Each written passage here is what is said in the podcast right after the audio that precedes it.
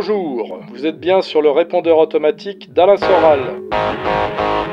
Je ne prends ni les injures ni les appels masqués. Laissez votre message après le signal sonore. On verra si on vous répond.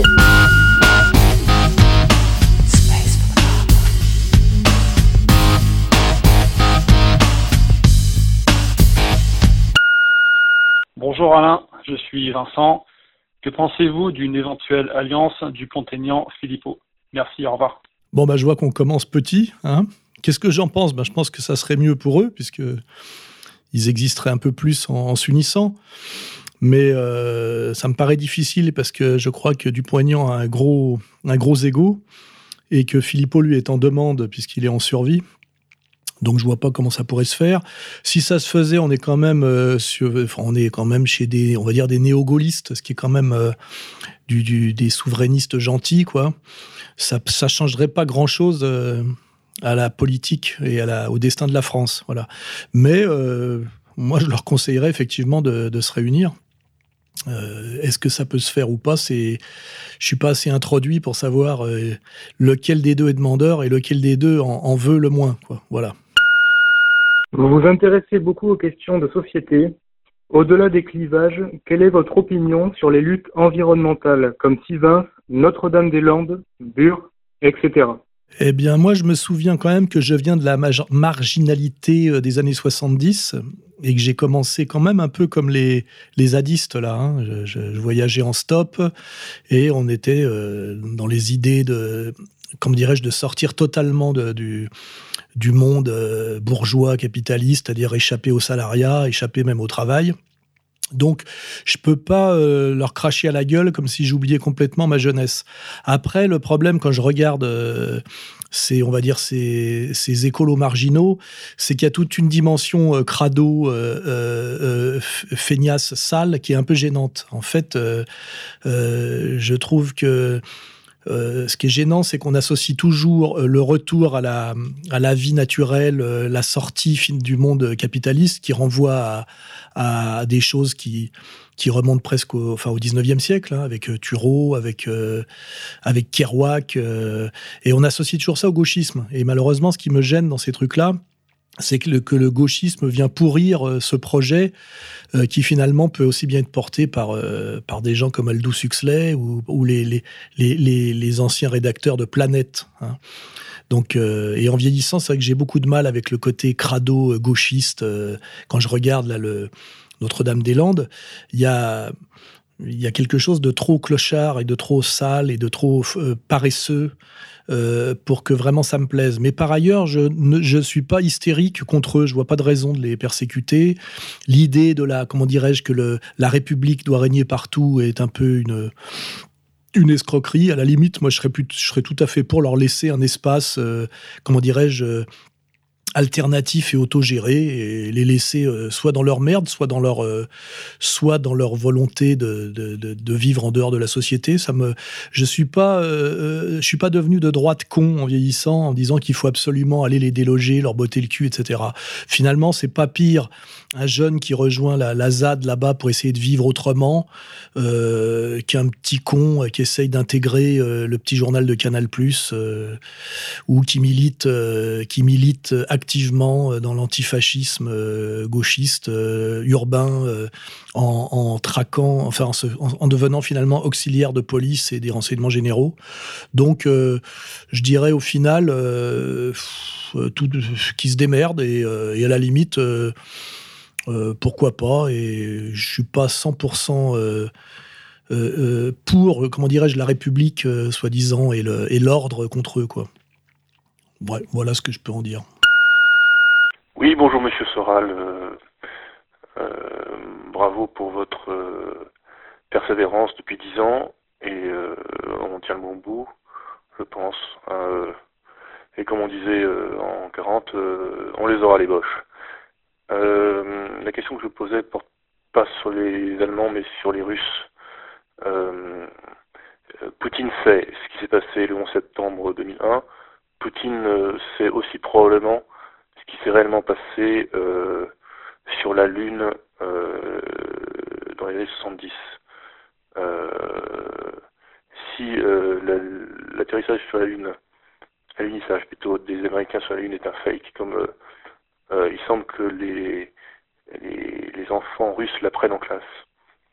Et si la version officielle n'est pas la bonne, pourquoi Poutine, qui est en, opposition avec l'Empire, ne dévoile pas ce que ses services savent sur le sujet Quel est l'intérêt Quel intérêt a-t-il à ne pas dévoiler? Voilà, je vous remercie pour votre, votre réponse. À bientôt. Alors je comprends la question, je me la pose moi-même, mais j'y réponds quand même euh, en réfléchissant à ce que c'est que la politique, enfin disons quelqu'un qui exerce le pouvoir politique dans un pays par rapport à quelqu'un on va dire, qui, qui rêve de la politique, qui la fantasme ou qui la théorise. On pourrait aussi dire que, Poutine, euh, euh, en, tant que chef d'État russe, euh, c'est lui qui a les archives sur la libération des camps. Donc il sait aussi d'autres choses qui pourraient être bien plus explosives.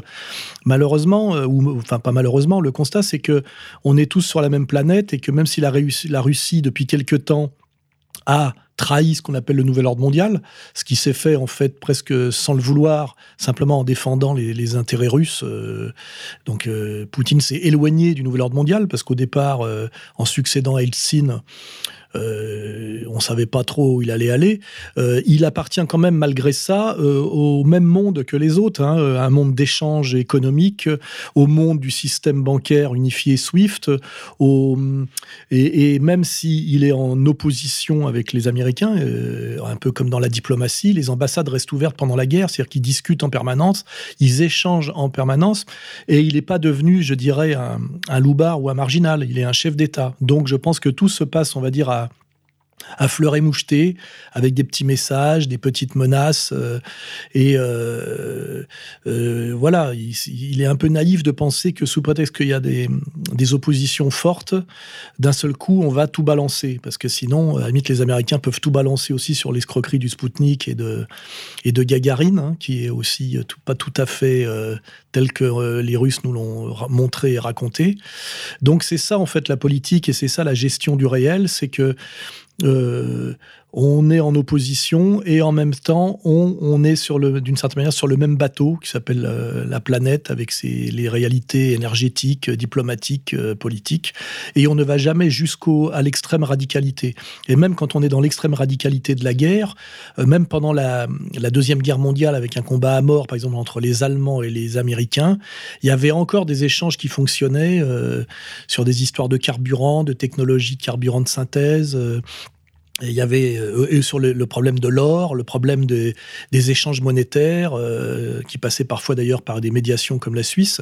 Euh, les ponts et les relations ne sont jamais intégralement coupés et la lutte n'est jamais intégralement radicale quand on est dans le, le pouvoir, l'exercice du pouvoir et le pouvoir réellement exercé. Voilà, c'est une discussion que j'ai eue d'ailleurs avec avec comment il s'appelle avec Dugin, quoi, qui, qui reproche un peu à je dirais, à, à Poutine son manque d'intégrité. Lui, il voit un, manque d'intégrité, euh, on peut dire un manque de radicalité, c'est que lui, Poutine, il exerce le pouvoir. Hein. donc il est soumis à des forces, il est soumis à des réseaux, euh, il est pris dans des tas de, de, choses qui créent finalement une espèce de maillage euh, et une unité globale planétaire qui fait, comme j'ai dit, qu'il ne peut jamais aller jusqu'au bout. Il sait, et parfois il peut peut-être s'en servir en douce, euh, mais de là balancer publiquement des choses qui, seraient une, je sais pas, une, conflagration euh, planétaire, euh, je vois pas pourquoi encore, par exemple, pourquoi maintenant il aurait des raisons de le faire. On peut imaginer que c'est l'ultime recours, mais qu'on n'en est pas, et on en est très rarement à l'ultime recours euh, dans la, dans la politique euh, étrangère. Surtout que Poutine est un type qui a, qui a, une approche de la politique étrangère très, je dirais, très calme, très mesurée, très stratégique, très, très échiquéenne. Hein. Euh, c'est pas le genre. à faire des déclarations à l'emporte-pièce. Celui qui pourrait plutôt faire ce genre de truc en ce moment, c'est plutôt Erdogan, qui lui a failli se faire assassiner et balancer, qui est malade et qui, euh, lui, a envie quelque part de, de se faire plaisir. Il n'est pas dans une peut-être, euh, Erdogan me paraît moins dans une logique de long terme que que Poutine. Et peut-être que la, des déclarations radicales viendraient plutôt demain d'Erdogan que de Poutine, ou alors de types comme Duterte qui sont un peu loin et, euh, et, qui sont à une échelle plus petite, donc ils peuvent se permettre finalement plus de choses. Voilà. Donc ouais, ma réponse est un peu longue et, et compliquée, mais voilà, il faut. Je pense qu'on est on est toujours naïf quand on croit que euh, la politique, c'est euh, comme aux échecs les blancs contre les noirs ou comme au football, euh, deux équipes qui doivent marquer simplement des buts à l'autre. En fait, dans la réalité de la politique, tout est beaucoup plus triangulaire et, imbriqué que ce qu'on croit. Et ce n'est pas pour ça qu'il faut interpréter ça comme de la trahison ou de la lâcheté. C'est ça, c'est la vision un peu adolescente, un peu étudiante, un peu pénible. c'est en fait, ça s'appelle la, la complexité de la réalité. Voilà. Bonjour Monsieur Soral, euh, je m'appelle Osman. Je tenais d'abord à vous remercier et vous féliciter pour votre travail et votre courage. Ma question est simple. Je voudrais savoir s'il y avait un exemple dans l'histoire ou une explication euh, de l'état du peuple, de l'état de la bêtise de la masse. Euh, je prends pour exemple le fait que Macron soit sorti numéro un aux élections présidentielles, mais aussi tous les autres sujets. Par exemple, l'Irak, la Syrie, Poutine, Trump, lorsqu'on pose une question à quelqu'un, on nous ressort toujours la même salade, celle de BSM TV généralement. Est-ce que vous auriez un exemple euh, d'un tel état de bêtise du peuple et qu'est-ce que ça a donné ou une explication avec. Euh, je vous remercie beaucoup. Oui, bah là, pareil, c'est toujours des questions un peu radicales. Euh, euh, déjà, il faudrait qu'il me demande plutôt un contre-exemple, parce que finalement, un exemple, il n'y a que des exemples. Alors déjà, par exemple, sur Macron qui aurait gagné les élections, euh, d'après les informations que j'ai et qu'elles sont sérieuses, Macron a, volé le premier tour. Hein. Il n'était pas au deuxième tour. Il, il, a été amené de force au deuxième tour, parce qu'effectivement, avec toute l'ingénierie sociale et le travail médiatique qui a été fait depuis des décennies, s'il était au deuxième tour face à Marine Le Pen, il gagnait. Donc comme Marine Le Pen était à peu près sûre d'être au deuxième tour, puisqu'elle était première, euh, premier parti de France depuis déjà plusieurs années, euh, il fallait amener Macron au deuxième tour. Et je crois que, de ce point de vue-là, là, il y a eu carrément une tricherie, et que Macron n'était ni premier, ni deuxième, ni même troisième du premier tour. Il était, euh, d'après les infos que j'ai, hein, il était quatrième. Et ça, je sais aussi que Mélenchon le sait, que Fillon le savait. Et là aussi, voilà, on voit pourquoi des types se taisent, acceptent ça, ben parce que c'est comme la, question sur Poutine parce que la, radicalité absolue existe très très rarement en, politique. Ceci dit, euh, euh, on peut comparer que ce qui est comparable. Dans les temps anciens, le pouvoir politique était systématiquement euh, euh, accroché, uni au pouvoir religieux. C'est-à-dire qu'il n'y avait, pas, avait pas besoin d'autant d'ingénierie, de mensonges, ce qu'on appelle le monde des intellectuels et des médias, hein, le monde de la laïcité, le monde de la République, le monde des Lumières et tout ce que vous voulez, puisqu'il y avait la notion de droit divin. Donc la question se posait très différemment.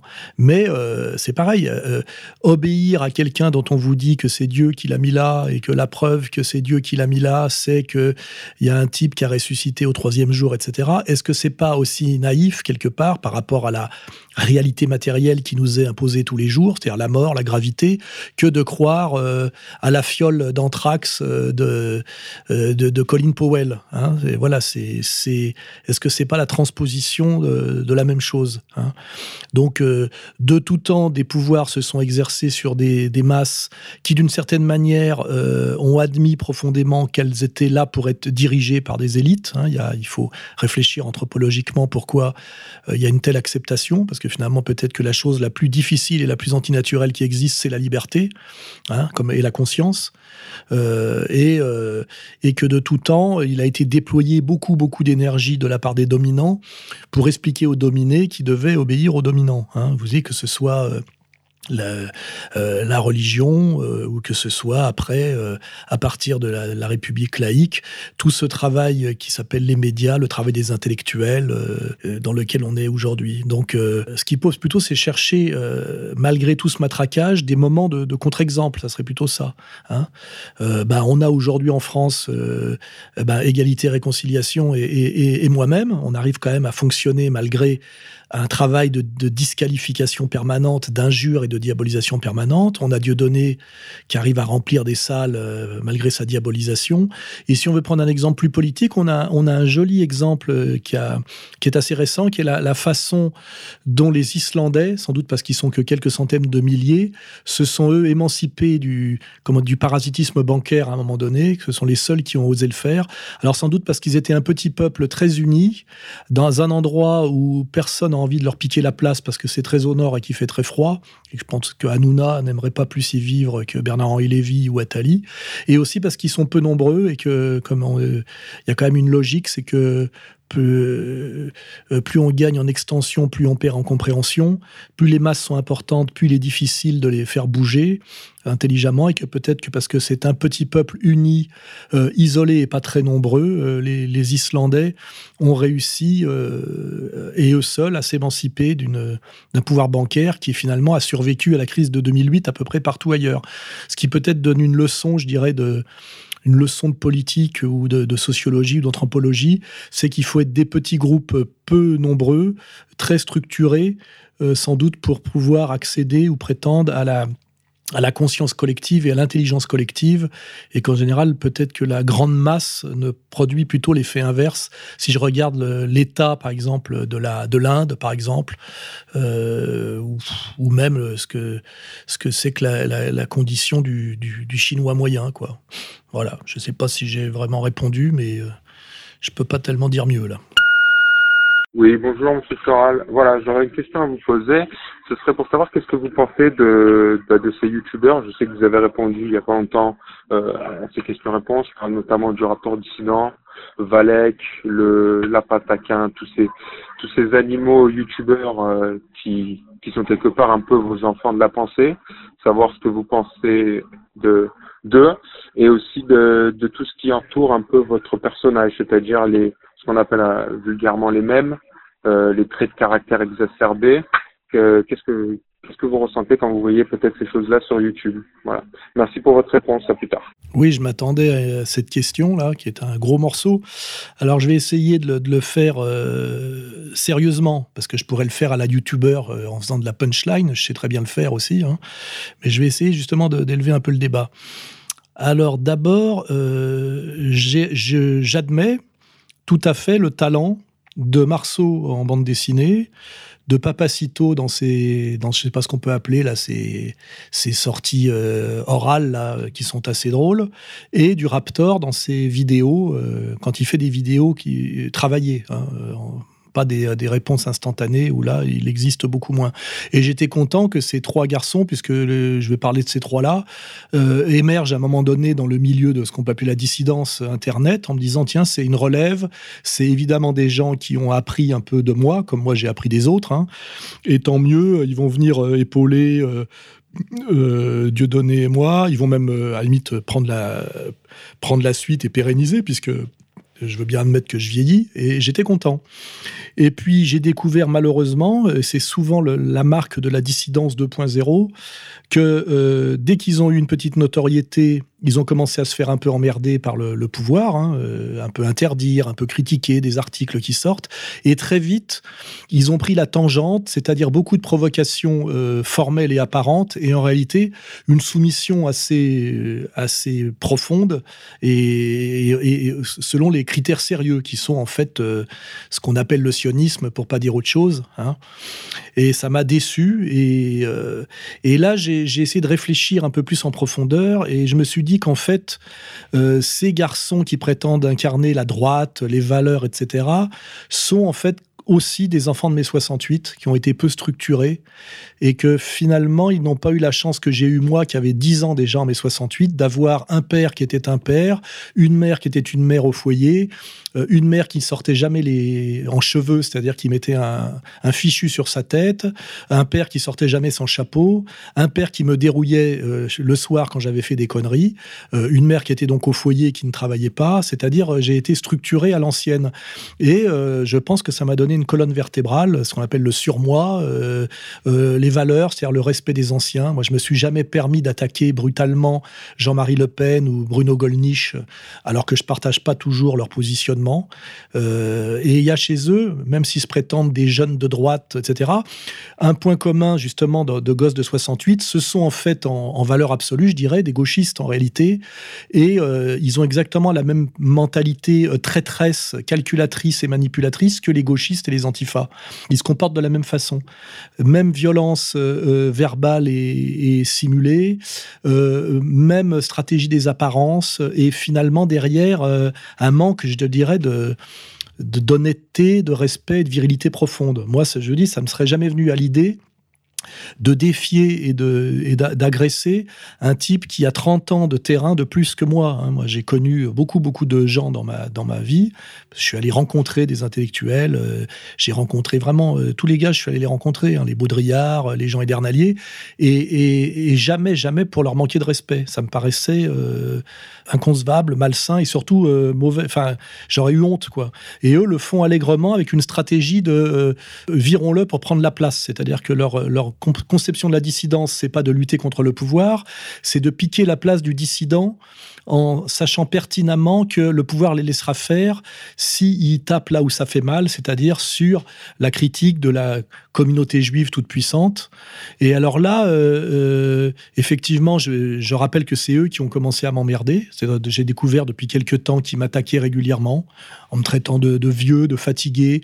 J'ai entendu des propos comme j'étais euh, judéo-centré. Et là, je fais pas fais, fais pas la confusion entre tous. Hein. Je mettrai du côté Conversano, euh, puisque déjà son problème a été réglé. J'ai euh, le Raptor euh, me semble plus mal à l'aise dans cette histoire parce que en fait, je pense que c'est un peu le couillon de, de l'affaire parce que lui faisait énormément de vues sur euh, YouTube, parce que ces gens-là sont des YouTubeurs. Hein. Ils oublient que moi, j'ai écrit quand même 13 bouquins, euh, créé une association avec des milliers de membres, des sections locales dans chaque ville, euh, une maison d'édition, et que ça fait depuis de 1984 que je suis sur le terrain et que j'agis, que je produis de toutes les façons possibles. Hein. voilà, donc je ne suis pas un YouTuber, même si je fais des vidéos. J'ai l'impression qu'ils ne retiennent de mon action que ce qui leur correspond, c'est-à-dire des vidéos euh, ou des audios avec un peu de, punchline, alors que c'est pas la partie la plus sérieuse de mon travail. J'ai quand même pondu euh, comprendre l'empire, vers la féminisation, euh, sociologie du dragueur, etc., etc. des centaines et des centaines d'articles. Bon, ceci dit, bon voilà, j'ai l'impression que le Raptor s'est un peu fait coincer parce que c'est lui qui a amené de l'audience aux autres puisque ces vidéos qui étaient très bonnes et qu'on relayait. Je rappelle que je, je, suis le premier à avoir relayé du Marceau. C'était c'est Zéon qui m'avait fait découvrir Marceau. Et ça, c'était très soralien ce qu'il faisait, et on l'a relayé dès le début. Et j'ai vu à un moment donné qu'au lieu d'aller chez Contre-Culture, euh, ce qui aurait pu se faire naturellement, il est allé chez Ring. On dira après ce que c'est que Kersan et Ring. Donc j'en ai été un peu déçu. Et puis après, j'ai vu qu'il se mettait carrément à me, à, me rentrer dans la gueule avec le, dénommé la Papacito, que maintenant les gens ont, rebaptisé d'eux-mêmes Kipacito. Euh, donc je trouve qu'il n'y a pas besoin de dire tellement grand, autre chose. Donc j'ai remarqué, puisque je veux faire un peu de psychologie, que le Raptor s'est un peu fait piéger dans cette histoire et je pense qu'il se rend compte un peu qu'il s'est fait piéger. Et je ne lui en veux pas, à part que je, lui réponds simplement que quand on s'appelle, je crois, Ouslimani, on est la preuve qu'il y, a une réconciliation nationale possible entre un Français d'origine kabyle et le fait de se sentir français patriote. Il en est l'incarnation. Donc pourquoi euh, dire que ce n'est pas possible? Alors qu'il il est cette possibilité euh, incarnée. Donc là, je, je, je trouve qu'il y a une, contradiction, euh, c'est à lui d'y penser. Hein. Euh, voilà. Et puis pareil, sur la virilité, on est sur un petit kabyle d'un mètre 70 qui prend des protes pour faire du muscle.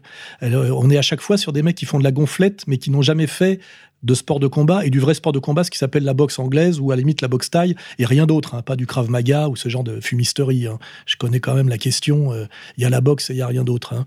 Donc on est toujours sur de la simulation de la virilité et du malaise avec de l'ethnomasochisme, des, choses qui sont difficilement compréhensibles. Si je veux parler de Papacito, lui c'est à la fois le plus, talent, le plus talentueux oralement et le plus faux c'est un malhonnête. Tous ses arguments sont, malhonnêtes. Et je découvre qu'en fait, c'est un Espagnol avec une Congolaise, je crois, qui est en fait un sapeur, un sapeur blanc. Donc à la limite, s'il veut, je lui filerai des adresses rue Mellet pour qu'il s'achète des, fausses chaussures en croco à 120 euros. J'ai très bien connu les sapeurs à l'époque des Halles, parce qu'il faut pas oublier que moi j'ai commencé à traîner en 74. Donc tout ce dont il parle, je l'ai connu bien mieux qu'eux. Et j'ai connu tous les, tous les cadors de ce genre de, de, monde, y compris les sapeurs euh, qui traînaient aux Halles à l'époque. Donc effectivement, euh, euh, le Papacito, euh, qui avait un espèce de talent verbal rigolo, qui faisait des sketchs, j'ai découvert qu'en fait c'était, c'est sans doute lui le plus sale type des trois, parce que c'est un menteur. Quand il dit que je suis judéo-centré, non, petit bonhomme, c'est le monde occidental qui est judéo-centré. Il suffit pas de dire qu'on, qu'on ne va pas au dîner du CRIF pour, euh, euh, comment dirais-je, échapper au pouvoir du CRIF. Hein. Donc effectivement, ce n'est pas Soral qui est judéocentré, c'est le monde actuel qui est judéocentré, et particulièrement le monde occidentale. Ce n'est pas moi qui ai fantasmé toute la toute puissance du CRIF en France, la sacralisation de la Shoah, etc. Donc je pense que quand Papacito prétend que je suis judéo-centré et qu'il ajoute qu'il est sioniste, parce que les sionistes, finalement, c'est bien, c'est le modèle pour la France et que c'est eux qui protègent les chrétiens d'Orient, soit c'est un crétin, soit c'est un malhonnête intégral. J'ai vu qu'il faisait une faute d'orthographe par mot quand il publiait en plus des tweets, il pourrait au moins se faire corriger. Donc finalement, euh, euh, ce papacito et, se révèle très très décevant. Intellectuellement, c'est une truffe. Hein, euh, voilà. Et, il est malhonnête, profondément. Hein, voilà, ben, c'est décevant, c'est comme ça. Et il ne va pas durer beaucoup, parce que là, il va comprendre que faire le rigolo dans Fils de pute de la mode, c'est pas du tout pareil que mettre un pied dans la politique. Conversano l'a compris à ses dépens. La politique, c'est méchant et c'est dangereux. Et c'est pour ça que moi, je ne joue pas les super virilistes à tout va, parce que quand on prétend donner des coups dans la mode, euh, ça va, ça s'appelle du défilé, quoi. C'est ce que fait euh, Papacito, le, on va dire le, le, sapeur congolais blanc. Mais quand on met un pied dans la vraie politique, euh, ça devient beaucoup plus dangereux. Là, je pense que il va découvrir à ses dépens, et je le, c'est pas du tout une menace. Moi, je me tiens totalement à l'écart de tout ça. Je dis, comme je l'ai dit, c'est pas qu'on boxe pas dans la même catégorie, c'est qu'eux ne sont pas boxeurs. Mais ils vont découvrir qu'ils ont mis, comment dirais-je, ils ont déclenché quelque chose qui va devenir dur à gérer pour eux. Alors que moi, dans cette violence, je vis et je survis depuis euh, au moins euh, très radicalement depuis 2004. Donc ils ne savent pas tout ça. Dieu donnez-moi, on sait ce que c'est que la violence, subir la violence politique, la tension permanente et la méchanceté permanente. Eux ne le savent pas. Et ce que je déplore, c'est que Papacito, dont j'aimais bien fils de pute de la mode, euh, ce que j'ai compris, c'est que finalement ce n'est pas le nom de ses sketchs, c'est son, son pseudo. Effectivement, c'est un fils de pute de la mode, mais c'est malheureusement pas grand-chose d'autre. Voilà. Quant au dernier Marceau, c'est celui avec qui je parlerai avec plus de délicatesse, car j'ai découvert en, enquêtant que c'était un dépressif, euh, c'est un type qui a du talent, euh, c'est un dépressif et un malheureux qui est un homosexuel euh, qui a du mal à l'assumer. Voilà. Donc je suis, par contre, il y a quelque chose de suicidaire chez lui, c'est que de m'attaquer sur ma sexualité et ma virilité, alors que c'est, comment dirais-je, un, rat de backroom, comme ça va finir par se savoir, c'est assez tragique pour lui. Alors moi, je, lui dis, voilà, je, je, je lui en veux pas. Euh, mais euh, il a une, une, stratégie suicidaire. Il est gay, tout le monde le sait. Euh, son ancienne fiancée, que j'ai connue bien avant lui d'ailleurs, est en train de le balancer partout. Et euh, il faut pas qu'il. Alors peut-être qu'il joue la survirilité d'apparence pour parce qu'il a du mal à assumer cette réalité qui sans doute qu'il subit. Hein, C'est-à-dire qu'il est incapable de bander sur une femme. Euh, mais je vois pas pourquoi il est allé sur ce terrain-là pour me provoquer. C'est assez, c'est assez tragique pour lui parce que il y a beaucoup de petits cons qui sont effectivement la, la clientèle des youtubeurs, c'est-à-dire des ce qu'on appelle des geeks et qui ne vivent que dans la virtualité Internet, qui sont persuadés qu'il incarne euh, la virilité au sens beauf, extrême droite du terme. Or, en fait, il mérite mieux que ça. C'est un garçon qui a du talent, c'est un garçon sensible, c'est un dépressif, qui d'ailleurs est fan de Gottlieb. Hein. je veux dire, il faut pas oublier qu'il est, il est dessinateur de bande dessinée. Moi, j'aimais beaucoup Gottlieb et la rubrique à braque jusqu'à l'âge de 15 ans. Après, j'ai commencé à lire des choses un peu plus sérieuses et j'ai quitté la BD. Donc, c'est quand même un auteur de BD qui, à un moment donné, est parti un peu en vrille et s'est pris pour autre chose. Et là, je rappellerai qu'il il y a quelqu'un d'autre qui a existé avant lui et, dans la même pente fatale qui s'appelait Dantec. Dantec, qui était un garçon que je connaissais aussi et qui venait de la bande d'Ivry-sur-Seine et qui, était, qui avait été formé par le Poulpe, c'est-à-dire des, trotskistes du, polar, que j'ai bien connu à l'époque d'Artefact, etc., s'est pris au jeu de la virilité d'extrême droite euh, euh, atlantiste et ça l'a rendu fou. Ça, a, ça a, comment dirais-je, beaucoup détruit son talent et d'une certaine manière, il en est mort. Et pourquoi je parle de Dantec? Parce que les, les, petits, les petits merdeux qui suivent aujourd'hui la bande à Kersan ne savent même pas que Dantec a existé. Or, Dantec a été manipulé par le même. Derrière euh, Marceau, malheureusement, garçon fragile et dépressif de talent, il y a une ordure quelqu'un qui est profondément malsain et sataniste, qui est Kersan, dont c'est pas le vrai nom, et les éditions Ring, voilà, et qui lui est un recruteur de type euh, qui, qui, sont sur une ligne, on va dire néo-droitarde, et qui les amène systématiquement au sionisme le plus frelaté et le plus le plus malsain et le plus euh, euh, inassumable, voilà.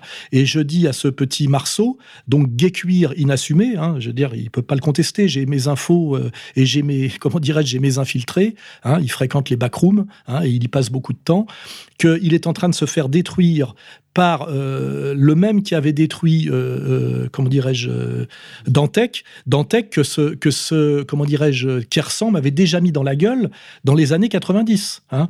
J'ai connu Kersan à distance qui prétendait qu'il faisait 90 kilos, comme d'autres là, Chenko, qui faisait du MMA, et j'ai découvert que c'était une demi-fiotte cocaïnée, entièrement sponsorisée par les sionistes, qui était un mythomane complet, et, je, et il a détruit, comment dirais-je, ce pauvre Dantec, exactement comme il est en train de fourvoyer et de détruire la bande là, euh, euh, Papacito, Marceau et, bon et les autres euh, qui se démerdent. Donc voilà, en réalité.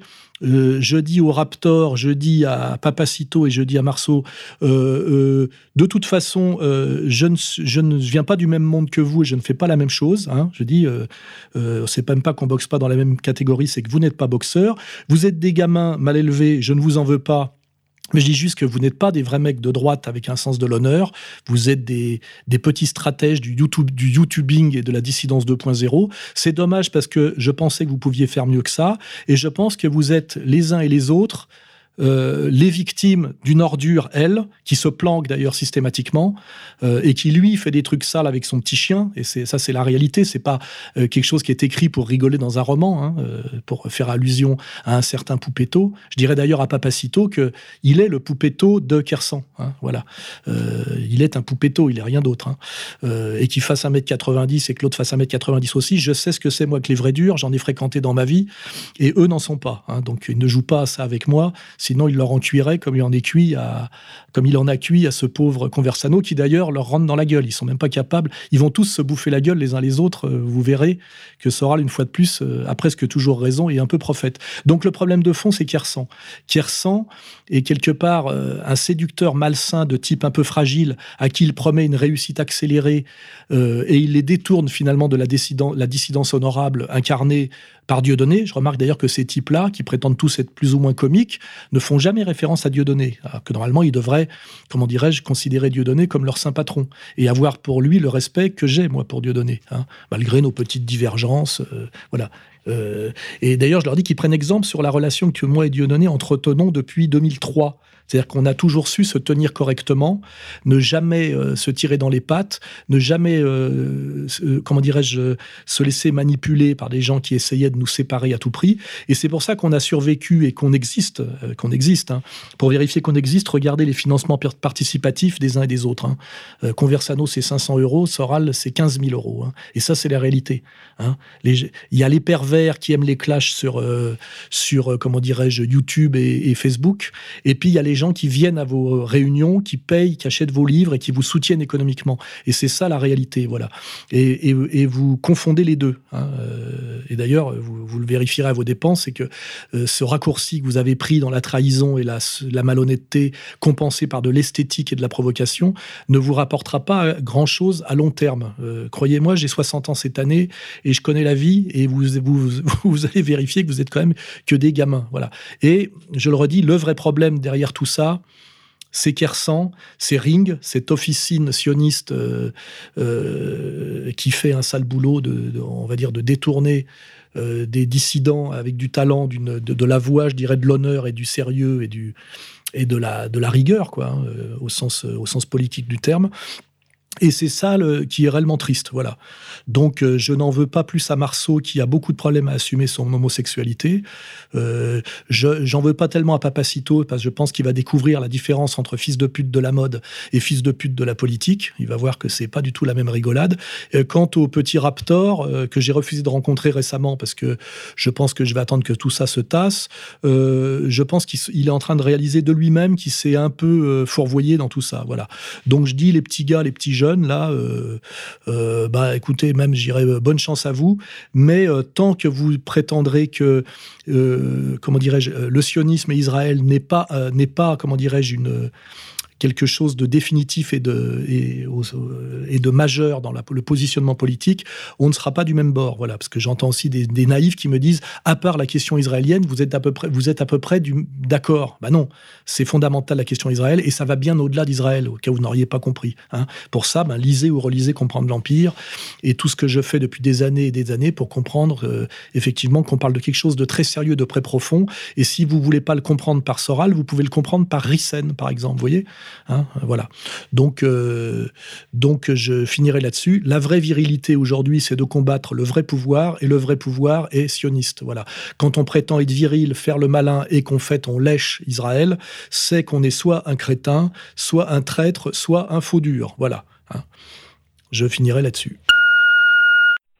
Bonjour, Monsieur Soral. Euh, quel devrait être, selon vous, le le rôle de la femme dans le couple? Et j'aimerais connaître euh, votre avis sur le mariage hétérosexuel, il faut le dire. C'est parce que maintenant on ne sait plus. Voilà. Je vous remercie. Au revoir. C'est gentil de me poser cette question, mais j'ai quand même écrit des bouquins euh, entiers pour parler de ça. Donc c'est un peu me faire répéter ce que j'ai dit et écrit euh, depuis des années pendant des années. Alors qu'est-ce que je pense de la femme, etc. Ben, je pense que euh, la différence des sexes est fondamentale, que l'attirance euh, provient de la différence et donc de la complémentarité, qu'à l'origine du monde, il y a le couple, il faut pas oublier, et que s'il y a plus d'attirance de l'homme envers la femme et réciproquement, il y a plus d'humanité, parce que pour qu'il y ait humanité, il faut que l'homme et la femme aient envie de se reproduire, euh, donc de, de s'aimer et de, et de procréer. Euh, je pense que l'indifférenciation sexuelle conduit à l'apathie du désir, et, euh, et je pense que cette indifférenciation sexuelle, plus la violence féministe, est une des causes, on va dire, sociologiques de, on va dire, de la de la montée de l'homosexualité au sens statistique, même s'il y a des causes sans doute, on va dire, euh, euh, biologiques de l'homosexualité, des causes psychanalytiques de l'homosexualité, il y a aussi des causes sociales, je pense. Hein. La violence féministe euh, est une cause sociale. Donc, je ne suis pas du tout pour être, euh, comment dirais-je, un espèce de macho rétrograde en disant que, même si ça m'amuse de faire de la provocation, parce que ça doit agacer Caroline Fourest, que le lieu de la femme est la cuisine, etc. Euh, je, crois que la vision occidentale de la femme, si on lit Denis de Rougemont, est sans doute la plus belle, puisqu'elle fait de la femme un être qui existe euh, complètement et non pas une dominée et un esclave, ce qui valorise sa conquête et ce qui donne de l'intérêt à sa fréquentation. Hein. donc je suis aussi pour, pour rappeler que le français est sans doute celui qui par sa culture, à monter la femme au plus haut dans, dans l'échelle symbolique. Hein. Donc c'est assez agaçant de voir les féministes françaises emmerder le français ou même l'italien, alors que nous sommes des adorateurs de la femme, et pas seulement pour des raisons euh, physiques et sexuelles. Hein. Nous, avons, nous avons porté la femme bien plus haut qu'elle est capable de se porter elle-même dans notre, par notre culture, on va dire, occidentale, euh, euh, latine. Hein. pour ça, je vous dis, relisez L'amour et, l'Occident de Denis de Rougemont ou euh, traité de l'amour fou de, Kluskar. Hein. Et euh, donc voilà, en, défendant la différence des sexes, en défendant euh, le couple, je défends finalement et je prouve mon respect pour la femme, puisque j'ai aussi expliqué que finalement, à l'origine du féminisme, il y a quand même un complexe et, et, la, pensée que une femme femme est inférieure à l'homme et pour qu'une femme devienne un être respectable, il faut qu'elle devienne une sorte d'homme, hein, ce qui est un peu le contenu profond du deuxième sexe de, Simone de Beauvoir. Hein. J'ai fait l'exégèse de, ce livre. Euh, je vous dis pour ça, lisez vers la féminisation. Hein. Il y a tout, euh, il y a tout dedans. Donc euh, finalement, est-ce que la féministe n'est pas une femme qui a honte d'être une femme et qui ne comprend pas ce que c'est que la spécificité féminine, c'est-à-dire qui serait en même, temps d'une forme de, pathologie de sa représentation et dans une forme de fascination jalouse et haineuse de ce de ce qu'incarne le phallus. Il suffit de regarder Caroline Fourès pour voir qu'il y a quelque chose de pathologique dans son attitude, euh, ses propos et même ses, postures. Hein, euh, voilà. Donc, euh, et aussi pour aller plus loin, il est évident que la famille, c'est-à-dire un papa, une maman et des enfants, est une structure civilisationnelle, est une structure éducative. J'en ai parlé tout à l'heure d'ailleurs avec l'idée du père, du surmoi, qui permet effectivement de, produire un, noyau de, qui est le noyau originel de la socialisation, et que la destruction de la famille est aussi sans doute ce qui a produit les papacitos, les marceaux et les et les raptors, comme j'ai dit tout à l'heure, c'est des gens qui sont peu structurés euh, malgré eux et qui, quand, ils essayent de retourner à la virilité ou à ce qu'ils pensent être la droite des valeurs, ils sont dans une espèce de simulation hystérique, dans, quelque chose qui n'arrive pas à fonctionner parce qu'il leur manque effectivement cette chose originelle qui est euh, ce qu'a détruit d'ailleurs l'école de Francfort, hein, qu'on appelle euh, le père, qu'on appelle la personnalité autoritaire, ce qui permet le surmoi, ce qui permet la structuration morale, ce qui permet la force de caractère euh, authentique, c'est-à-dire la force de caractère sur la durée. Hein. C'est ça que je fais remarquer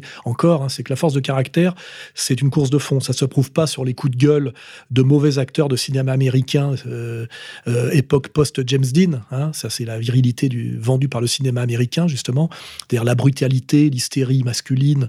C'est l'inverse. C'est L'homme à l'orchidée, hein, c'est Georges Carpentier. Regardez les interviews de Georges Carpentier ou de Marcel Cerdan ou même de Faustocopie, hein, parce qu'il euh, y a une grande virilité du cycliste. Hein. Euh, vous verrez un peu comment, comment ça passe en même temps par euh, la bonne éducation, le calme, une certaine douceur, etc. donc, donc là, j'ai répondu un peu, un peu largement. Il est évident que la destruction de la différence des sexes, qui est la destruction de la famille, est aussi un projet de domination oligarchique pour créer des êtres éminemment fragiles et dépressifs. Bah là, je penserais à Marceau, qui cherche sans doute euh, une structure euh, à travers des tatouages qu'il n'a pas eu dans la, dans la vie réelle, parce que c'est peut-être, comme souvent les types qui basculent à l'extrême droite, un enfant de 68 arts. Hein. Euh, c'est possible, j'en ai connu beaucoup, moi, des, des, types qui avaient été, comment dirais-je, profondément déstructurés par le fait qu'ils étaient des enfants de gauchistes et des enfants de hippies. J'en ai connu beaucoup quand je fréquentais Formentera et, et, toute la marginalité de mes années 80-90. Hein. Donc, il est évident que même si à une époque on disait euh, famille, je te hais et qu'on critiquait la famille comme euh, la, matrice de la reproduction de, de l'être bourgeois, en fait, c'était un peu naïf. Euh, c'est toujours d'ailleurs toujours confondre la, le DIP avec la lutte des classes. Hein. Il y a toujours quelque chose de profondément gauchiste là derrière. on se rend compte que la famille, ça remonte bien au-delà de la, comment dirais-je, de la figure bourgeoise. C'est la structuration originelle. Hein. ça existe à peu près dans toutes les, les sociétés traditionnelles et primitives. Et si aujourd'hui on essaye de casser la différence des sexes, donc de casser la famille et de casser notamment le père, hein, c'est-à-dire le phallus, l'autorité, la verticalité, l'accès à la transcendance, c'est sans doute un projet de domination du capital et des gens qui détiennent le capital pour effectivement faire des êtres fragiles, euh, dépressifs et soumis euh, à ce que j'appelle euh, la consommation transitionnelle, la sexualité de l'objet partiel, etc., etc., qui mène à la dépression, au tatouage, au backroom, et pas euh, à la virilité euh, telle que l'incarnait euh, Lino Ventura dans ses films et dans sa vie. Hein, voilà, parce que ces gens-là étaient cohérents complètement, si vous vous intéressez à, la vie notamment de ces types qui étaient effectivement virils à l'écran, parce qu'ils l'étaient dans leur vie familiale et dans leur histoire personnelle. Voilà.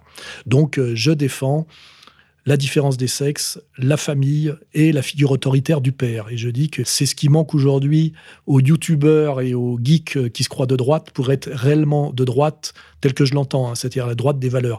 Et d'ailleurs, euh, l'exemple parfait de cette... Euh, de cette contradiction euh, violente, c'est Conversano. Hein. Conversano, qui chaque fois qu'il fait une vidéo, raconte qu'il aimerait sucer des bites d'obèse et qui est plein d'ostrogènes et qui a des seins et qui, et fait de la provocation verbale, mais qui, quand il est face à de la violence physique, se comporte exactement comme une femme.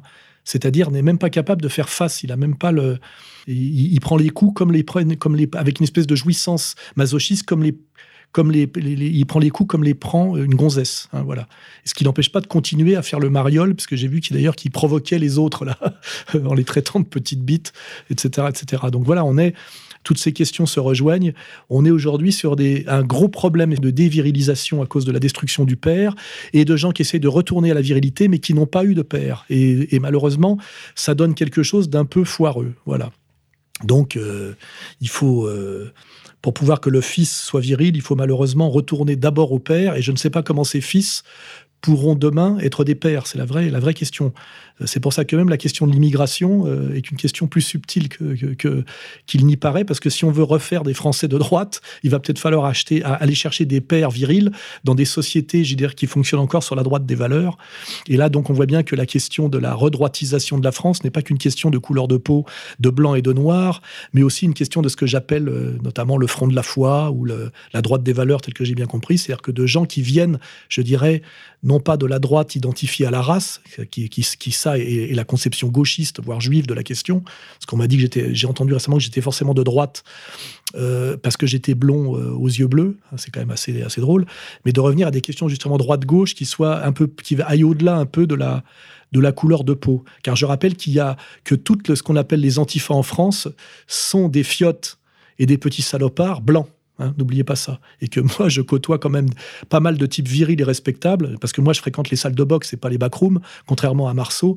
Et dans ces salles de boxe, qui ne sont pas des salles de Krav Maga, il y a beaucoup, beaucoup de Noirs et d'Arabes, français aujourd'hui, très très respectables, très virils et qui feraient d'excellents mecs et qui vont faire d'excellents mecs de droite pour, pour euh, reconquérir, je dirais, euh, au sens supérieur du terme, la France euh, son honneur et sa dignité et sa virilité. Voilà. Là, j'ai dépassé le sujet, mais je pense que là, on va au fond des choses. Bonsoir, euh, voilà, je vous contacte pour vous parler. De quoi je ne sais pas, mais je vous ai découvert euh, récemment et je suis tombée sur votre numéro, donc du coup, voilà quoi, j'aurais souhaité parler. Je ne sais pas quoi dire là exactement, mais rappelez-moi si vous voulez. Voilà. Alors, message amusant et, révélateur, il y a toujours très peu de femmes qui appellent. Et là, euh, cette jeune personne euh, m'appelle et elle n'a pas compris que c'était pour laisser un message, pour me poser une question afin que j'y réponde et que je produise un peu de, on va dire, de concept et de sociologie. Mais c'était pour que je l'appelle. Alors là, je dis, moi, le, problème, là, je veux bien vous appeler, mais il faudrait m'en dire un peu plus, mademoiselle. Hein euh, âge, taille, lieu géographique, voire mensuration. là, je ne peux pas me jeter comme ça euh, à l'aveugle. Oui, bonjour, euh, Monsieur Soral. Euh, voilà, je me m'interrogeais sur le personnage de François Ruffin. Voilà, je voulais savoir ce que vous en pensiez. Merci de votre réponse. À bientôt. Au revoir. Alors là, c'est comme un peu pour les zadistes. Hein. J'oublie pas quand même que quand j'étais jeune, j'étais généreux et sensible, et donc j'étais plutôt d'extrême gauche, hein, euh, et que je suis devenu ce que je suis devenu à force de, réflexion et par la vie, hein, c'est-à-dire par le réel. Je, trouve que Ruffin est plutôt un bon gars, euh, et il me rappelle un peu ce que j'étais quand j'avais 30 euh, ans, 25-30 hein, ans, c'est-à-dire critiquer ce qu'on appelle le patronat, en ne voyant pas trop ce qui est plus compliqué à identifier, qui est plutôt le, le pouvoir bancaire au-dessus, c'est-à-dire une gauche sociale un peu un peu simple, mais qui correspond peut-être à la conscience politique qu'a un type euh, de 20-30 ans, issu de la moyenne bourgeoisie, qui est passé par le, on va dire, le, documentaire, donc qui n'est pas un type qui est descendu dans la mine. Hein.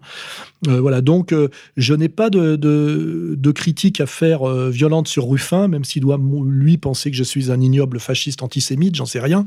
Et ses interventions à la, à la Chambre des députés sont souvent de qualité. Je remarque d'ailleurs que sans s'en rendre compte, en critiquant les puissants, il, prononce souvent des noms-juifs sans en avoir vraiment conscience. Et ce que je dis, moi, à Ruffin, c'est que s'il va jusqu'au bout de son travail de critique de la droite euh, tel qu'il ne l'aime pas et que je ne l'aime pas non plus, hein, c'est-à-dire les exploiteurs, euh, euh, eh ben, il va peut-être finir à un moment donné par se rapprocher de moi sans y avoir pensé, sans le vouloir, et surtout se faire persécuter par les mêmes qui me persécutent. Hein. Et, c'est là où je vois qu'il n'a pas le même profil qu'un Mélenchon qui, lui, est, un malin et qui sait, parfaitement et qui, en conscience, joue un double jeu permanent et, et, et toujours un adepte de la demi-vérité Hein. Je crois qu'il y a quand même quelque part rien de pire que la demi-vérité, euh, même si de temps en temps on est bien obligé de se comment dirais-je, d'aller chercher euh, la vérité dans ce, dans ce bricolage. Hein. C'est pour ça que parfois je, je relais Mélenchon, tout en sachant très bien que chaque fois qu'il dit un truc vrai, derrière, il dit un truc faux. Quoi. Mais ça correspond d'ailleurs à sa clientèle. Il y a à la fois du NPA dedans et du Front National. C'est assez, assez un attelage euh, euh, assez incohérent, mais qui, qui s'explique sociologiquement, historiquement et politiquement. Donc Ruffin, bah, j'attends de le voir évoluer. Soit il va évoluer vers la virilité et la vérité politique et être de plus en plus euh, s'éloigner de plus en plus de l'antifascisme de pacotille, soit quand il va prendre des coups et qu'il va comprendre et qu'il risque, euh, s'il va trop loin dans la vérité, d'être obligé de sacrifier euh, son bien-être, sa carrière politique, qui pour l'instant est assez confortable. Hein. Pour l'instant, c'est tout bénéfice pour lui. Hein. C'est le, gentil de service, il est député, il est apprécié, etc. et là, c'est là qu'on verra si ça devient, ça reste un honnête homme jusqu'au bout euh, ou si c'était un petit malin et s'il finit comme euh, finalement comme un Besancenot ou même un, écolo là qu'on a oublié tellement il a trahi euh, celui du Larzac là comment il s'appelait ouais Beauvais voilà hein. alors on va voir si il se soralise ou il se il se besancenise hein. et c'est là qu'on verra s'il avait réellement euh, des couilles, hein, et, des couilles de gauche, hein, au sens gauche sociale. Donc j'attends de voir. Et pour l'instant, je dis à son âge et compte tenu de son parcours, je peux pas le traiter de salopard. Donc je dis, il, est de bonne volonté, il est encore un peu naïf, il n'a pas tout compris. C'est sans doute parce qu'il n'a pas tout compris qu'il peut sans doute me, critiquer, même si je l'ai jamais entendu rien dire sur moi. Mais je suppose qu'il serait très gêné si, euh, si on lui tendait la main ou il serait, il serait obligé de me cracher à la gueule.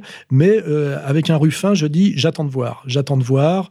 Euh, il a 30 ans sans doute, on verra quand il en aura 40. Et si il évolue bien, il aura, comment dirais-je, peut-être qu'il incarnera quelque chose dans l'histoire politique de demain. Et s'il se couche parce que par trouille et, par euh, oui et par calcul, eh ben il rejoindra le camp des Besancenot et des José Bové. Et je dirais pas des Mélenchon parce que Mélenchon est un vrai professionnel de la politique, alors que Ruffin est un peu là euh, dans la politique politicienne par accident. Et c'est d'ailleurs son charme, c'est qu'il fait pas tout à fait de la politique politicienne. Ce qu'il fait est un peu mieux, quoi. Voilà. Alors on me dit qu'il a 42 ans. Bah, pour 42 ans, donc il est un peu attardé, parce qu'effectivement, il a la conscience politique, la présence physique et, la, et comment dirais-je, la, la façon de s'exprimer d'un type de 30. Donc il est un peu en retard. Voilà, mais bon, on est une génération de, tardifs. Hein. Euh, aujourd'hui, euh, rappelez-vous quand même que un type comme Hitler est mort à, je crois, 56 euh, ans, Mussolini à 62, Edith Piaf à 47, et que quand on regarde ces gens-là, on a l'impression qu'ils en avaient entre 60 et 70. Hein. Donc peut-être que 42 ans aujourd'hui, ça correspond dans ma génération à 35 et dans la génération de mon père à 20. Hein. Voilà, c'est donc bon. 42, bon bah Ruffin, faut te grouiller un peu, quoi. Oui, euh, bonjour Monsieur Soral, euh, c'est Dimitri et Guillaume. Et on aurait voulu savoir ce que vous pensez de la position de Justin Trudeau au Canada quand il cherche à défendre et promouvoir les communautés LGBT et les communautés musulmanes, qui a priori sont antinomiques. En somme, quel modèle défend-il donc pour le Canada et plus généralement pour l'Empire? Merci. Merci et, merci, pour tout ce que vous Continuez comme ça. Continuez comme ça. Bah, je dirais que Trudeau euh, applique, euh, euh, comment dirais-je, l'alpha et l'oméga de la domination oligarchique, ce qu'on appelle le, division, le diviser pour régner, ce qu'on appelle le communautarisme concurrentiel, c'est-à-dire de favoriser à la fois les musulmans et à la fois les LGBT, en sachant que c'est strictement antinomique, euh, on, casse la solidarité euh, sociale, nationale, et notamment, par exemple, la cause, euh, la cause québécoise. Hein, et c'est comme ça qu'on règne en étant une fiotte, puisqu'on voit bien quand même que Trudeau, c'est une sorte de Macron canadien. quand on n'a aucune virilité, aucune autorité naturelle et aucune légitimité pour exercer le pouvoir, hein, eh ben, on peut l'exercer par la division, par le mensonge, par le le chaos, le chaos euh, tiède, hein, et c'est sans doute ce que fait Trudeau euh, sur ordre. Hein. Il a été choisi pour ça et, il incarne ça. Donc d'un côté, au nom de des accommodements raisonnables, effectivement, qui est la grosse, qui est la maladie du, Québec. On n'a pas encore ça en France, mais on y vient. Et eh ben, il va favoriser, comment dirais-je, un séparatisme musulman et un communautarisme musulman d'un côté, toujours en favorisant ce qui aurait de, j'irais, de plus euh, incompatible avec, on va dire, l'Occident, plutôt que d'essayer de, voir ce qu'il peut y avoir de compatible euh, entre, j'irais, le monde chrétien et le monde musulman. Donc c'est toujours pousser les types à se marginaliser d'une certaine manière. Et de l'autre côté, favoriser le LGBTisme qui représente euh, le contraire, une décadence des mœurs, euh, une démoralisation, comment dirais-je, une, une, structure, je dirais, sociale de dépression, hein, puisque je ne crois pas que ces gens-là puissent être épanouis. Et, et, c'est tous les, tous les psychologues et tous les psychiatres savent hein, que, le LGBTisme conduit euh, à la dépression à long terme. Donc voilà, c'est régner par le chaos mou, euh, c'est la stratégie du diviser pour régner, c'est la stratégie du communautarisme concurrentiel euh, et voire du communautarisme victimaire. C'est effectivement la manière dont s'exerce le pouvoir, un pouvoir illégitime, un pouvoir laid, un pouvoir mou, un pouvoir faible qui s'appelle le, pouvoir impérial. Et Trudeau, qui est sans doute une fiotte, non, j'ai pas vérifié, mais il a une dimension il semble être un bisexuel. Hein. Euh, s'il l'est pas, en tout cas, il l'est même sans le savoir. Quoi. Pour moi, il, sent ça. Quoi. Hein. Et eh ben, il, voilà, il, a été mandaté et mis, mis en place euh, en portant le nom de son père, toujours pareil. En plus, c'est un fils d'eux, euh, pour maintenir le, le Canada et le Québec dans le giron de l'Empire, tel que je le définis dans cet excellent livre qui s'appelle Comprendre l'Empire, que les petits youtubeurs devraient étudier un peu plus et que les geeks devraient euh, lire ou relire pour comprendre tout ce qui me différencie justement des petits youtubeurs. Hein, voilà. Bonjour, je m'appelle Alain de Toulouse. Euh, je voulais savoir si vous aviez un conseil pour la jeunesse de façon à leur faire euh, aimer la lecture. Alors j'ai, j'ai, 30 ans et je me rappelle de, mes années collège et lycée, on nous faisait lire du Molière ou La Fontaine, mais bon, je peux comprendre que ce soit un peu barbant quand on a une quinzaine d'années. Alors bien sûr, l'abrutissement des, des masses passant par la, télé n'encourage pas les, les, choses. Donc si vous avez quelques conseils euh, pour donner l'envie de, de, lire, à savoir entre parenthèses que c'est vous qui m'avez donné euh, le goût de la lecture il y a une dizaine d'années euh, avec mon premier livre qui était l'ABCDR de la bêtise ambiance. ambiante. Pardon. Donc merci et bon courage en attendant votre réponse.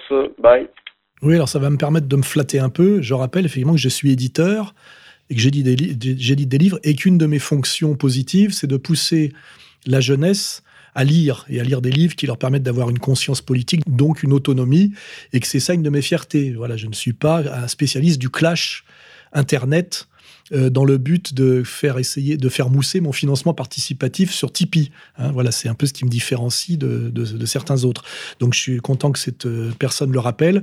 Je suis quelqu'un qui peut s'enorgueillir depuis des années d'avoir, malgré le travail destructif de l'éducation nationale et du système tel que je l'ai décrit, hein, de l'Empire, euh, pousser et aider des jeunes à découvrir et à comprendre que les livres étaient aussi pour eux et qu'ils pouvaient lire. Hein, voilà.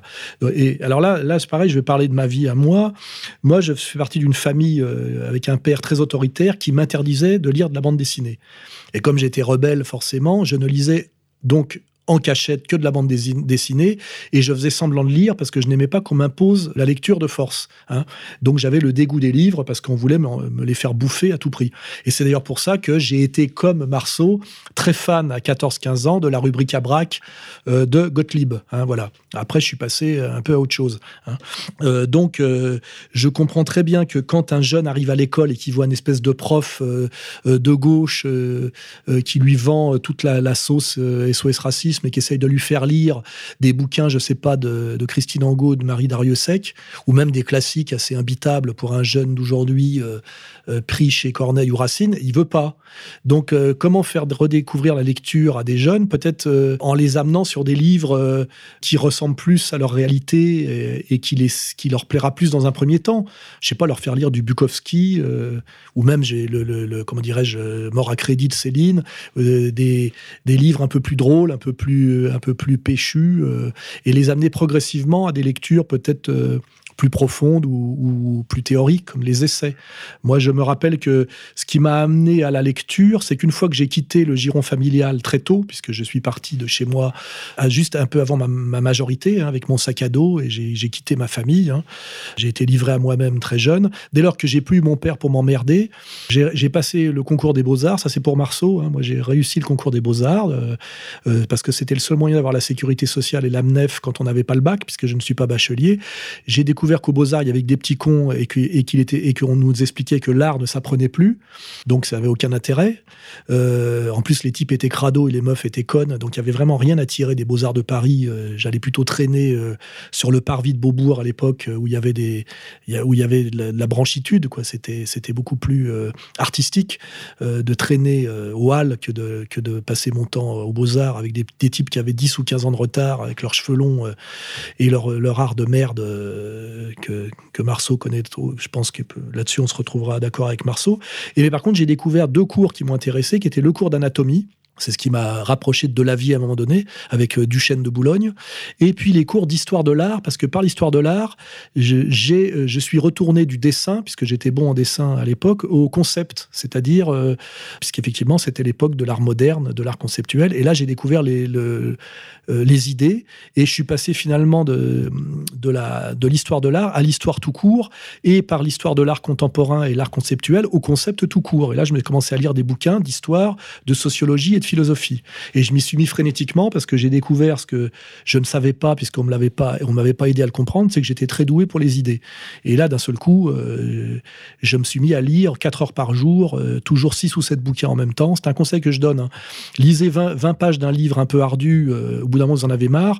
Vous passez à un autre livre, ce qui vous permet, au lieu de, lire, de, de, de vous ennuyer à lire et à ne plus rien comprendre au bout d'un moment en vous forçant, vous, vous, vous lisez 3-4 bouquins en même temps, 20 pages chacune, et ça ça, fonctionne. Ça fonctionne bien comme ça, plutôt que de vous forcer à lire 70 pages du même livre où au bout d'un moment, vous lisez sans comprendre, comme une espèce de, gymnastique imposée. Hein, voilà. Donc, je ne sais pas si mon parcours peut aider, mais je sais en tout cas que quand tant qu'on m'a obligé à lire, je ne voulais pas lire. Euh, j'ai découvert le plaisir de la lecture par des, biais. Alors lecture d'essais, bien sûr, et puis après lecture de romans et même de poésie. J'ai beaucoup lu de poésie, mais par des, médiations, et notamment Céline. Hein. Euh, quand j'ai lu euh, Le voyage est mort à crédit, ça m'a parlé beaucoup plus que que Proust, hein, euh, qui m'emmerdait. Voilà, ça ne, me correspondait pas.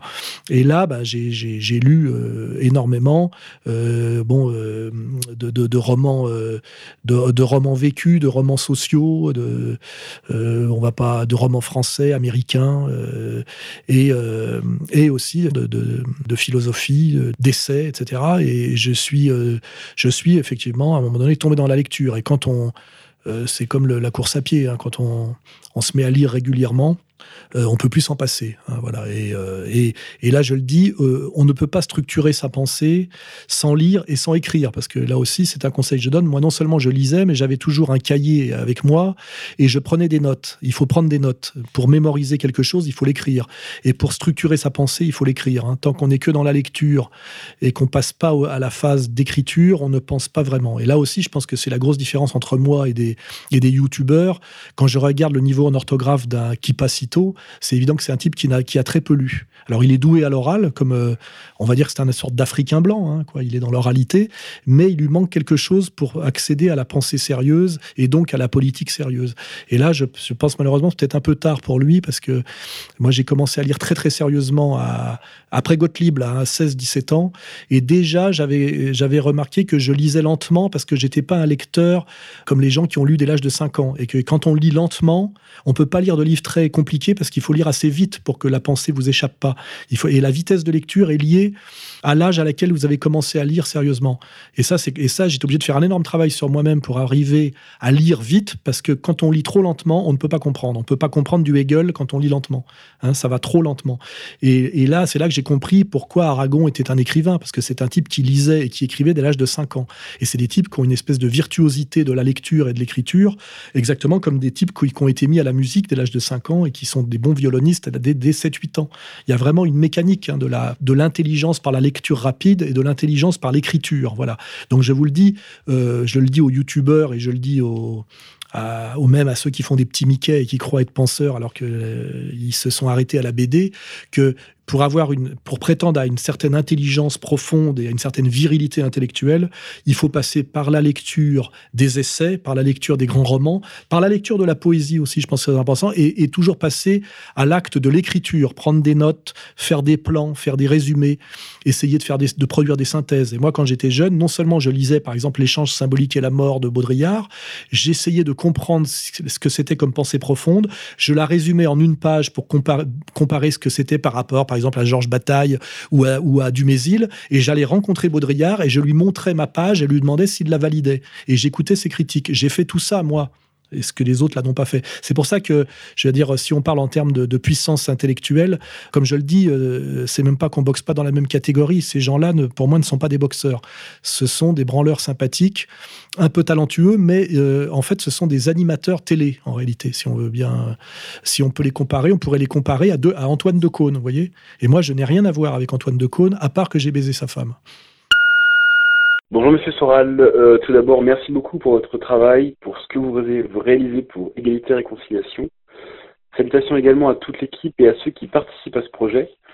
Ma question sera simple, vous aviez déclaré dans une interview, me semble-t-il, une phrase qui a retenu mon attention, à savoir, euh, dans la trilogie de Sergio Leone, Il était une fois, il y a toute l'œuvre, pardon de Marx. Vous êtes brillant sur le cinéma, pourriez-vous développer sur ce sujet, s'il vous plaît? Merci beaucoup. Au revoir. Quand j'ai dit ça, je pense que j'ai un peu euh, euh, parodié, on va dire, Marx qui a dit euh, tout Marx est déjà dans Balzac, hein, c'est-à-dire ce qu'on appelle la, comédie humaine, hein, c'est-à-dire la trilogie Père Goriot, Illusion perdue, Splendeur et misère des courtisanes. Voilà. Donc c'est un peu pareil. Je veux dire que quand quand on regarde la trilogie de Sergio Leone, on comprend à peu près on comprend la vie. Hein. Euh, je sais pas tellement, c'est un peu une, boutade. Hein. C'est-à-dire que c'est, surtout pour dire que même si Sergio Leone était un peu décrié à mon époque, c'est-à-dire qu'on le mettait pas au même niveau que Antonioni ou Fellini, en fait, avec le temps, on se rend compte que c'est un, génie absolu du cinéma à tous les niveaux. Bah, au niveau formel, hein, pour la bande son, pour le, les, ruptures de rythme, bah, ce qu'on appelle euh, et les, plans à la Orson Welles au grand angle, enfin pour tout. Hein, euh, mais c'est aussi un génie parce que quand on regarde euh, notamment Il était une fois dans l'Ouest, c'est d'une intelligence et d'une profondeur sociale totale. Ça parle de la modernité, ça parle de la transformation du monde par la technologie, ça parle du problème de la virilité et de l'homme confronté à la division du travail.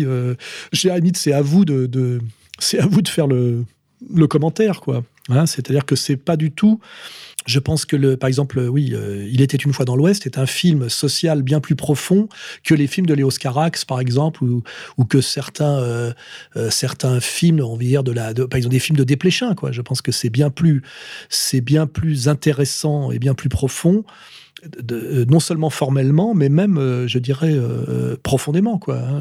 voilà, c'est plus intelligent. Hein, voilà, c'est pas Sergio Leone, c'est pas du cinéma de divertissement un peu con avec des mecs avec des flingues. Et puis des pléchins, ça serait la continuité du travail critique sur le cinéma de, de, de Jean-Luc Godard. Non, c'est pas vrai, c'est pas vrai. Il y a un grand, je dirais, Sergio Leone, notamment dans dans Il était une fois dans l'Ouest, c'est supérieur en tout à comment je me suis disputé de, de, de, de Voilà. Alors après, bah, pourquoi? Effectivement, il faudrait qu'on prenne le film là et qu'on, qu'on le regarde ensemble. Après, que ça pourrait donner lieu presque à, à, un séminaire, par exemple, ou à une série de conférences, effectivement, sur euh, savoir détecter les œuvres majeures des œuvres mineures, malgré la, la bêtise de la critique, on va dire, instantanée, puisque le rôle de la critique, c'est toujours de se tromper euh, dans l'immédiat. Hein. Et euh, de, démontrer euh, par A plus B que, par exemple, que euh, Terminator 2 dit beaucoup plus de choses que les gens normaux n'ont rien d'exceptionnel d'une cinéaste qu'on a oubliée qui est d'ailleurs aussi une de mes anciennes maîtresses. Ça, c'est pour rappeler au petit merdeux là que j'ai quand même qui commence, qui essaye de me prendre sur le terrain de la virilité, alors que c'est quand même, il y en a un qui a levé une congolaise, l'autre qui se fait taper, enfin, il prétend qu'il se fait pas taper au derche, mais enfin, il passe son temps dans les backrooms, et le troisième, il prend des protéines pour oublier qu'il fait 1m70. Les mecs, venir essayer de m'attaquer sur ma virilité ou sur les gonzesses, là, vous êtes vraiment des masochistes. Hein.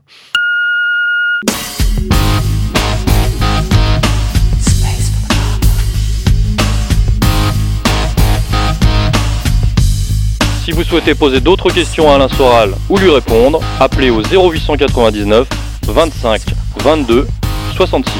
0899 25 22 66.